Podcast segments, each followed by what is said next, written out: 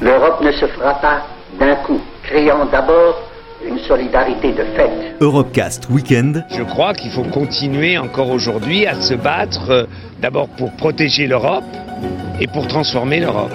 David Cameron annonce qu'il va organiser un référendum sur le maintien ou la sortie de son pays. Sortir de l'Europe, c'est sortir de l'histoire. Sur Euradio.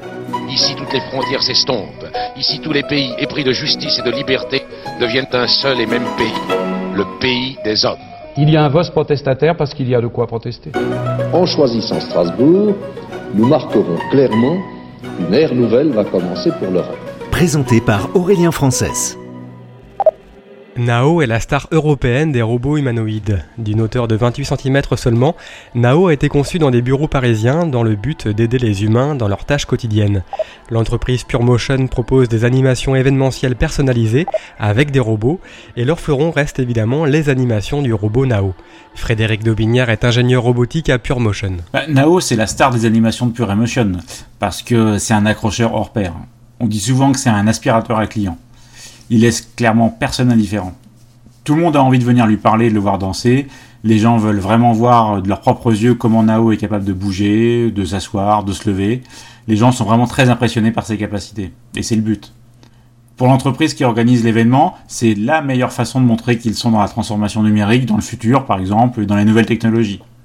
On intervient principalement sur deux modes, le mode salon, cocktail, où le robot est là pour interagir directement avec les clients finaux, et puis on a aussi un autre mode euh, qui est un mode euh, sur scène où là il va plus être en co-animation avec euh, l'animateur principal. Mais on peut évidemment imaginer plein d'autres façons de faire. Et avec moi aussi. Bah bien sûr Nao, avec toi aussi. Je peux introduire vos discours, vous aider à lancer vos présentations, présenter votre société, vos activités, vos produits et beaucoup d'autres choses. Je peux également interagir avec vos visiteurs, avec un peu d'humour dont j'ai le secret. S'ils le souhaitent, je pourrais même leur faire quelques pas de danse. Si vous voulez épater vos clients, augmenter la fréquentation de votre stand, je suis la solution idéale. Pour finir, je vous avoue que je suis très photogénique. J'adore prendre des photos avec les gens et en général ils adorent en prendre avec moi. Nao, il est joli, il a l'air très sympa, on a tout de suite envie de lui parler. Le design, il est, il est évidemment prépondérant pour les robots humanoïdes, c'est vachement important le design. Dans nos sociétés occidentales, le robot, il doit pas être non plus trop à l'image de l'être humain, sinon on, a peur. Donc on doit avoir un robot qui a un aspect, on va dire, de jouet amélioré, mais surtout pas d'un humain avec une peau synthétique, euh, par exemple. Et puis, euh, ce qui attire avec Nao, c'est aussi euh, bah, tous les questionnements qui vont suivre, qui viennent en rencontre en Nao, c'est-à-dire euh, bah, quand est-ce qu'on aura des robots à la maison, pourquoi faire, comment on va pouvoir leur parler, etc. Enfin, les gens, ils ont plein plein de questions lorsqu'ils voient Nao, c'est clair. Nao, il a été conçu comme un robot de recherche. Aujourd'hui, il est utilisé encore à plus de 90% dans les laboratoires de recherche du monde entier, hein, en robotique et en nouvelles technologies, justement pour aider les chercheurs à imaginer les robots de demain. J'étais il y a quelques semaines à une conférence encore sur les interactions entre des robots humanoïdes et des enfants autistes, par exemple, et on voit bien que la recherche avance euh, sur ce point-là, que ça ouvre plein de perspectives et que ça pose évidemment plein de questions. On est vraiment au début d'une ère robotique, c'est évident. Et puis il y a d'autres applications, par exemple, euh, déjà existantes pour les robots, comme par exemple euh, des robots humanoïdes en EHPAD. Euh, on sait que Nao aujourd'hui il est capable d'aider les seniors à, faire leurs mouvements de, gymnastique quotidien. Ou on a aussi des robots d'accueil humanoïdes qui sont capables de donner de l'information au public. L'IA aujourd'hui sur les robots, elle sert principalement au niveau de la reconnaissance vocale et de la reconnaissance visuelle. Demain, l'IA pourra permettre aux robots d'apprendre par eux-mêmes des nouveaux gestes ou des nouvelles tâches et de se perfectionner très rapidement sur ces nouvelles fonctions. L'IA aujourd'hui qu'on appelle l'IA faible, c'est faire très bien des tâches très simples. Mais pour les tâches complexes, il faudra attendre encore longtemps. C'est ce qu'on appelle l'IA forte. L'IA forte, ça sera une intelligence machine qui serait capable de simuler une conscience ou un esprit. Et là, franchement, c'est pas pour demain. Dans 100 ans, peut-être, on verra. Terminator, euh, non, on a encore un peu de temps. Nao a déjà voyagé avec nous euh, un peu partout en Europe, à Londres, euh, Bruxelles, Munich, Lisbonne, même à Casablanca. Et très honnêtement, je pense vraiment que les Français sont à la pointe aujourd'hui de la robotique humanoïde. Alors, Nao, le mot de la fin? Je suis très content d'avoir participé au programme Europecast sur Radio. Quand le confinement sera terminé, je serai ravi d'animer vos événements. Mais en attendant, restez chez vous et pensez bien à vous laver les mains. A plus. La Commission européenne souhaite clairement encourager le développement de l'intelligence artificielle. Avec un budget de 20 milliards d'euros par an partagé avec le privé, l'Europe envisage de tirer pleinement parti des opportunités de l'IA. Johannes Bark travaille auprès du porte-parole de la Commission économie numérique, recherche et innovation. L'intelligence artificielle permettra des diagnostics et des traitements médicaux améliorés. Cela passera par un accès à distance sécurisé aux dossiers médicaux personnels, pour des recherches, des diagnostics et des traitements ciblés et plus rapides. Elle permettra aussi une agriculture plus respectueuse de l'environnement grâce à une meilleure production des denrées alimentaires avec moins de pesticides, d'engrais, de carburants et d'eau, grâce aussi aux données numériques et à la 5G. Un produit intitulé Data Driven Bioeconomy, financé par l'Union européenne, a par exemple permis de réduire les coûts de pulvérisation et d'irrigation de 30%. Enfin, dernier exemple, les voitures automatisées peuvent conduire de manière plus sécurisée que nous le faisons et réduire les embouteillages. Des études affirment que l'intelligence artificielle et les données pourraient nous faire gagner 730 millions d'heures en Europe en évitant les embouteillages. Pour cela, nous devons favoriser les découvertes scientifiques, préserver la position de leader des entreprises de l'Union européenne. En janvier 2019, le consortium AI4EU a été créé pour construire la première plateforme et le premier écosystème européen d'intelligence artificielle à la demande, avec le soutien de la Commission européenne dans le cadre du programme de recherche Horizon 2020. La plateforme AI4EU rassemble les acteurs et les ressources de l'intelligence artificielle dans un lieu dédié afin d'accélérer les innovations basées sur l'intelligence artificielle. Alors recherche, produits, solutions. La plateforme AI4EU a pour objectif d'être un guichet unique pour toute personne à la recherche de connaissances, de technologies, de services, de logiciels et d'experts en AI. AI4EU fonctionnera comme moteur du marché européen de l'IA, offrant une masse critique de ressources des effets des réseaux communautaires ainsi qu'un développement et une croissance rapide. L'excellence nécessite de l'argent. Nous voulons des financements publics, qu'ils soient européens ou nationaux, et des financements privés pour la recherche et le développement. Elle nécessite aussi des efforts de recherche et de développement cohérents et ambitieux. Nous devons continuer d'attirer les talents d'où qu'ils viennent et continuer à développer un réseau de centres d'excellence répartis dans toute l'Europe. Les talents sont une chose, mais les compétences sont tout aussi importantes. Nous avons besoin que la population européenne puisse travailler avec l'intelligence artificielle. Sans cela, le déploiement, en particulier dans les petites et moyennes entreprises, sera bien trop difficile. Les pôles d'innovation numérique pourraient être un point de départ absolu pour que davantage d'entreprises se joignent au mouvement. Nous sommes ce que nous mangeons et il en va de même pour l'intelligence artificielle. C'est pourquoi le paquet numérique présenté par la Commission inclut aussi une stratégie pour les données.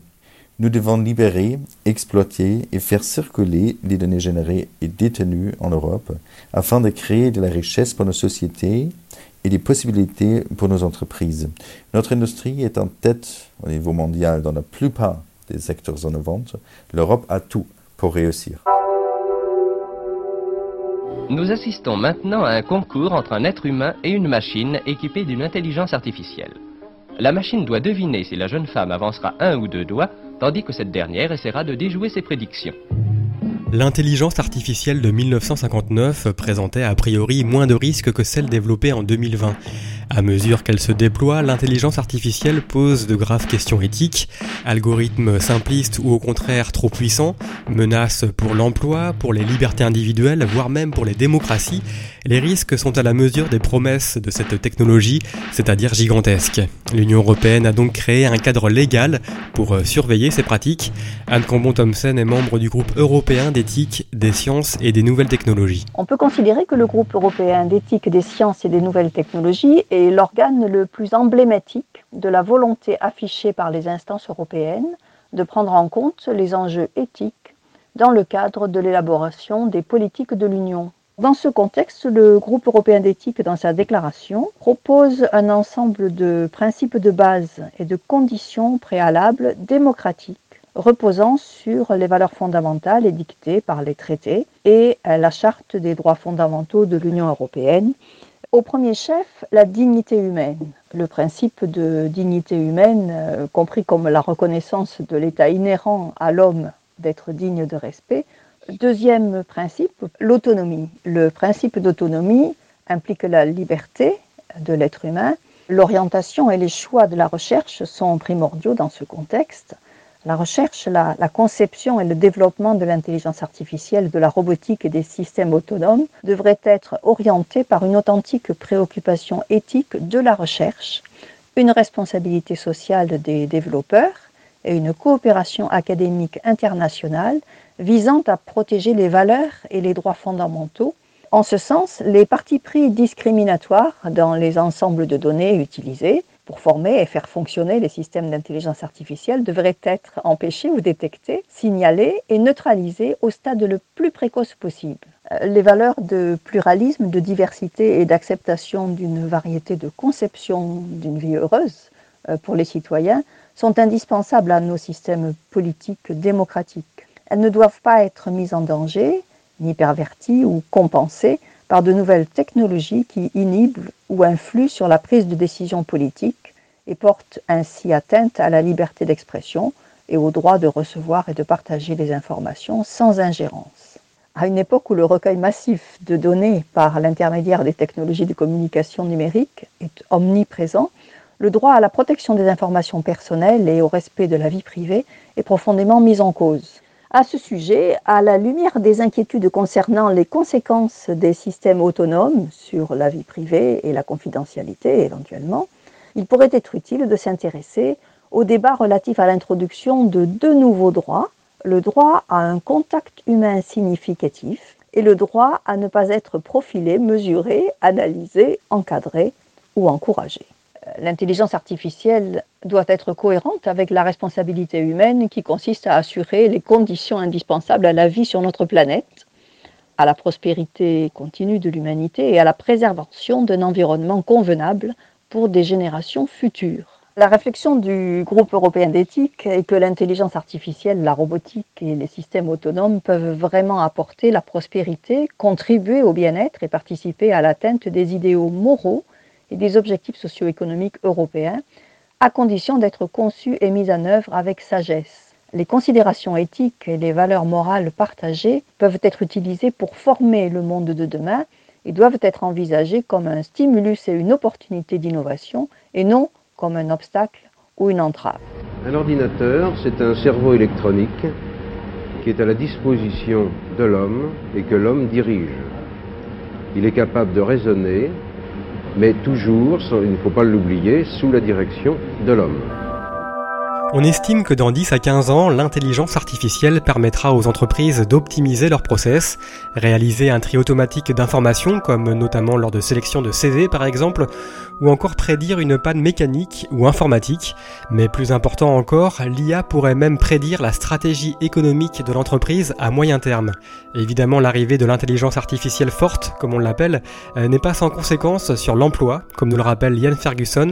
Il est enseignant-chercheur à l'ICAM, spécialiste de l'intelligence artificielle en entreprise. Dans l'histoire commune de l'industrie et de la technique, à chaque fois qu'une technique qui comportait des promesses de gains de productivité importantes a émergé, eh bien, c'est poser la question de la tension entre le travail humain et la machine et de la menace euh, sur l'emploi. Alors évidemment, l'intelligence artificielle euh, n'est pas une exception, euh, avec une couche supplémentaire, c'est que elle adresse une catégorie d'emploi que historiquement on a toujours pensé comme étant euh, privilégiée, c'est-à-dire non susceptible d'être remplacé par euh, une machine.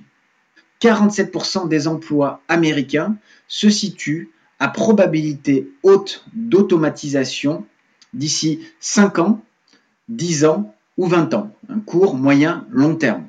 Le travailleur humain est euh, extrêmement menacé par ces nouvelles technologies. Lorsque une machine fait mieux qu'un être humain ou fait à, à l'identique, hein, fait aussi bien, eh bien l'emploi quantitativement disparaît totalement. Là, on a parlé de menaces quantitatives, mais on peut aussi parler de menaces qualitatives. La menace qualitative, c'est lorsque votre travail est dégradé par l'intelligence artificielle. Ben là, on pourrait imaginer que euh, les entreprises euh, demandent de plus en plus à des travailleurs de suivre des recommandations, de suivre des décisions, de suivre l'intelligence artificielle dans les recommandations qu'elles leur font. Et donc là, évidemment, c'est beaucoup moins épanouissant d'obéir à une machine plutôt que d'être autonome dans son travail. Donc là, on pourrait parler de taylorisme 4.0. Et donc là, c'est une menace pour la qualité du travail. Une autre type de menace pourrait être une domination passive de l'intelligence artificielle. Cette domination passive, en fait, elle passerait par le fait que progressivement, euh, le travailleur humain se soumet à la décision automatique. Non pas parce que son manager ou parce que l'entreprise le lui demande, mais parce que petit à petit, par euh, excès de confiance envers euh, l'intelligence artificielle, eh bien, le travailleur humain se transforme en presse-bouton, en, en, systématiquement validant la décision automatique. Et donc là, euh, on a une menace plutôt qualitative puisque, euh, encore une fois, euh, être un presse-bouton, c'est pas très valorisant. En plus, c'est d'autant moins valorisant que beaucoup de gens peuvent presser un bouton. Et donc petit à petit, le risque, c'est d'avoir une espèce de dépersonnalisation du travailleur humain qui est beaucoup moins reconnu pour ce qu'il est, mais qui est simplement le substitut de la machine. Hein, on va parler d'ubérisation du travail. Hein, L'ubérisation du travail, ça fait référence à ces travailleurs Uber euh, dont le chef est finalement euh, une application. C'était Europecast Weekend. Retrouvez l'intégralité des Europecast sur euradio.fr.